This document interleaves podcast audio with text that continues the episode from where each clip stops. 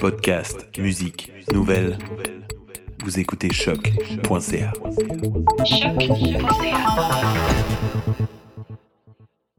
Il nous faut un imaginaire commun avant de commencer Un mot, une texture, quelque chose Euh, Et faut-il titrer les cœurs Ça pourrait être une expérience intéressante de donner des titres aux cœurs. Là, avec ce que vous avez dit, moi j'ai noté une errance multidimensionnelle. voilà. Du la vie, on se transporte donc dans une séance de débriefing entre Marine Tunissen et ses collaborateurs. Rebonjour Marine. Bonjour. donc un, un extrait qui vient en fait euh, des, des, des débriefings que vous réalisez dans le cadre de ton projet doctoral de recherche-création euh, au département de danse de l'UQAM, on le disait tantôt, sous la direction de Marine Lesage. Marie-Christine. Euh, Marie-Christine, pardon. beaucoup, beaucoup trop de, de, Marine au département de danse, je comprenais pas. Et voilà. Euh, donc, ben, Marine, déjà, qu'est-ce qu'un cœur et quelle place est-ce que ça prend dans tes, dans tes recherches? Alors, qu'est-ce qu'un cœur? C'est très, euh, très vaste comme réponse qu'on pourrait apporter. D'autant plus que l'objectif de, nos laboratoires, c'est justement de découvrir quel est ce cœur-là. Pas tous les cœurs, mais celui-ci précisément, celui que les gens sont en train de faire. Donc, euh, il ne s'agit pas d'un chœur euh, choral euh, musical, il s'agit d'un chœur en mouvement. Donc, des gens qui ne parlent pas, qui partagent un espace en improvisant leurs mouvements et je leur demande de n'être qu'en réaction les uns aux autres. Donc, c'est très particulier comme type de mouvement. Euh, parce qu'ils ne sont pas sur des régimes d'intentionnalité individuelle. Euh, moi, j'ai envie de bouger comme ça, ou ah, c'est confortable quand je fais ce mouvement-là, etc. Donc, concrètement, ce que tu fais dans le cadre de ton projet de recherche-création, tu mets des. Est-ce que tu les appelles performeurs, danseurs? Oui, je les appelle des performeurs, performeurs parce qu'ils ne sont pas tous danseurs, a des acteurs, il y a des performeurs, il y a des danseurs. Donc, ils sont réunis ensemble mm -hmm. et doivent bouger ensemble. C'est ça la consigne. La consigne, c'est ils ne se connaissaient pas avant. Euh, je les réunis, je leur dis voilà, je vous propose de bouger selon certaines règles qui peuvent être évidemment renégociées en débriefing ça arrive tout le temps. Euh, et moi, je leur propose donc des enjeux collectifs qui sont euh, rester en mouvement constant, se partager l'espace, travailler sur des équilibres de tension, mais aussi euh, de partage de l'espace, et d'être en, et de, de, d'être en réaction les uns aux autres, tout le temps. Donc, c'est cette relation-là qui crée le mmh. cœur. Exactement. C'est cette espèce de, d'écoute profonde qu'ils doivent aller chercher pour vraiment avoir conscience de la présence des autres dans l'espace et qu'est-ce que ça change en termes de tension, de rapidité. Il y a plein de facteurs qui sont à la fois physiques, mais on voit qu'au fur et à mesure des séances, ça devient même une espèce de création euh, d'une identité collective, même d'une entité collective. Et, et c'est peut-être ça, le cœur comparé à un collectif. OK, donc une identité vraiment collective dans le mouvement, dans ton cas, et c'est ça que tu étudies donc dans ton projet de recherche-création. Est-ce que c'est commun l'idée de, de cœur ou... Euh, L'idée de chœur, c'est pas si commun que ça. Okay. On va dire qu'il y a des retours vers la choralité de plus en plus dans les arts vivants, ça c'est vrai. Euh, oui. Il y a un, un intérêt euh, renouvelé pour ça. Par contre, d'un point de vue des technologies et euh, des groupes finalement, la technologie est encore beaucoup envisagée dans des rapports euh, d'individu-machine. Et là, on se retrouve avec un collectif face à une intelligence artificielle. Parce qu'on ne l'a pas mentionné encore et on va avoir la chance d'en parler plus en détail tantôt. Marine étudie justement les processus collectifs qui permettent de former les cœurs en relation à l'intelligence artificielle. Mais avant de parler de tout ça plus en détail, je vous invite à écouter euh, justement un extrait euh, où une des performeuses décrit son expérience du cœur pour essayer de comprendre ce qu'il constitue justement. Ça peut être un cœur qui est vraiment différentes personnes en même temps qu'il y a différents rythmes. Mm. C'est-à-dire que là, on l'a fait par moment, là, mais je pense que ça se peut très bien qu'il y ait des gens qui soient sur un rythme plus rapide, puis qu'il y ait d'autres sur un rythme plus lent, mm -hmm. mais qu'on soit quand même ensemble. Là, on restait, on, on se contagiait quand même mm -hmm. au niveau du rythme, mais je pense qu'on s'en allait vers mm -hmm. cette liberté-là aussi d'être super à l'écoute, tellement qu'on crée un contrepoids dans le cœur, un équilibre de plateau, mais qui est même au niveau oui, des, des énergies du rythme. Je pense qu'on était comme rendu oui. là. là je pense que c'est comme quelque chose qui peut être vraiment le fun à oui. travailler aussi.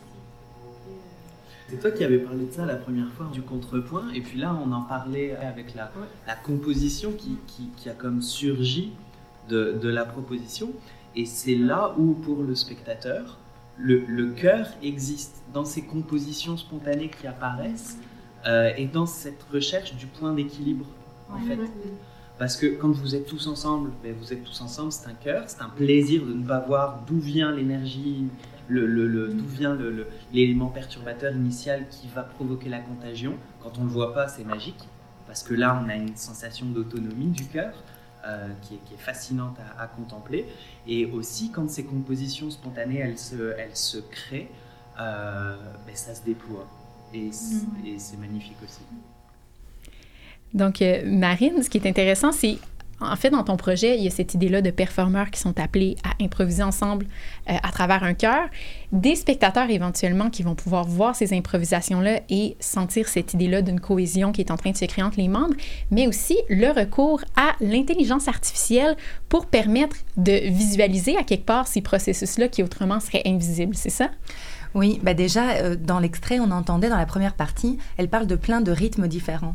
Et ça veut dire qu'un chœur, c'est pas euh, une homogénéisation des individus mm-hmm. en un collectif. Et donc, tout ce travail sur ces tensions-là, sur ces écarts, finalement, on va dire qu'on les appelle des qualités de relation dans notre travail.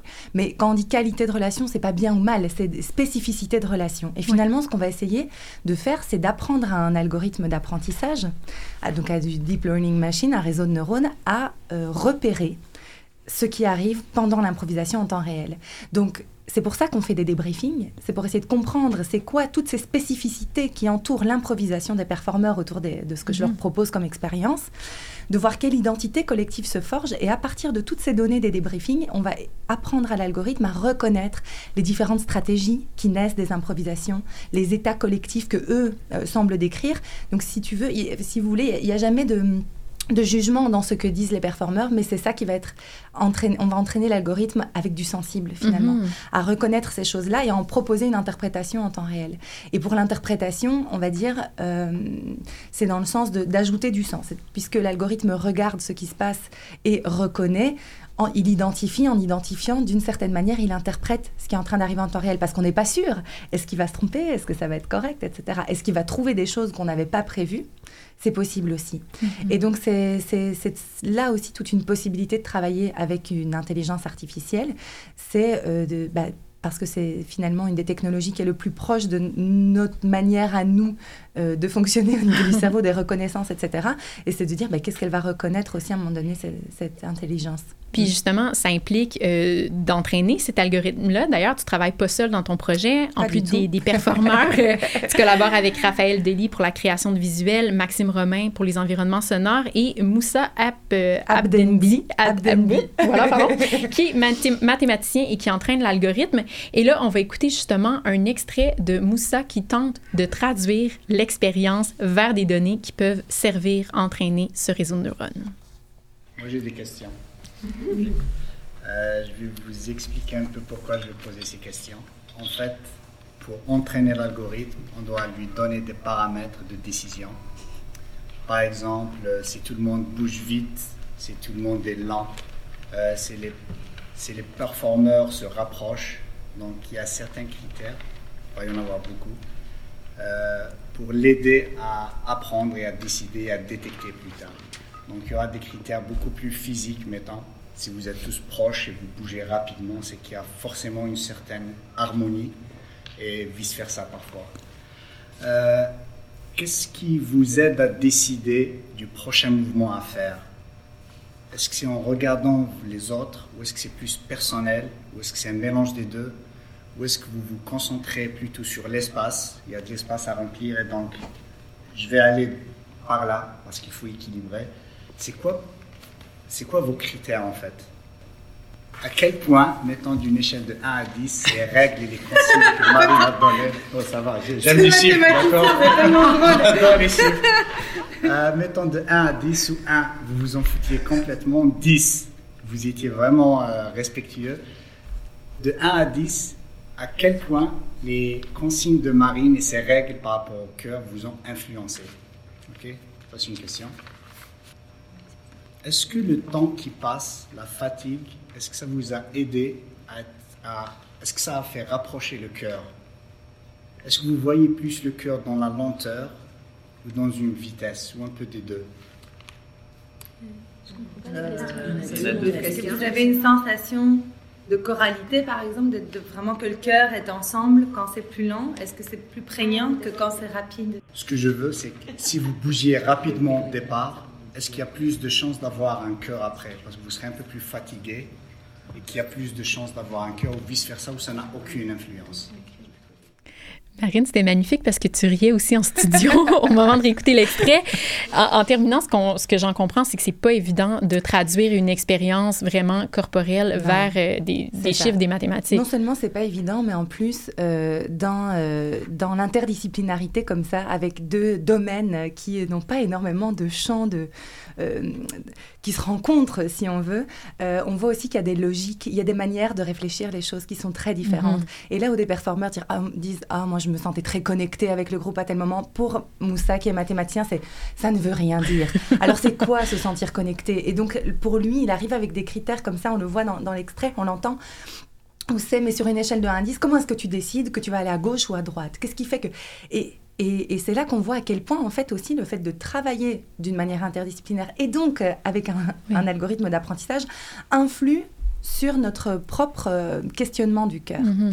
Et on le voit, il le demande, c'est quoi finalement? Quand est-ce que vous vous sentez en cœur? Mais est-ce qu'il y a un cœur tout de suite? Est-ce qu'il y a un état choral à rejoindre? Et ça aussi, ça fait partie des questions qu'on se pose et que vous risquez de devoir négocier encore un, bout de temps parce que le projet se poursuit. oui, exactement. Et donc tout ça, de comment est-ce qu'on passe du mouvement à un discours, d'un discours à un code, d'un code à des images, ce sont des transmédiations. Mhm. On peut appeler ça des transmédiations dans les études intermédiaires. Et c'est très particulier et parce que ça entraîne des discours qui se font les uns sur les autres, des ajouts de sens d'une certaine manière. Voilà. Génial. Ben, merci Marine. On en reparle tout à l'heure euh, à la table ronde.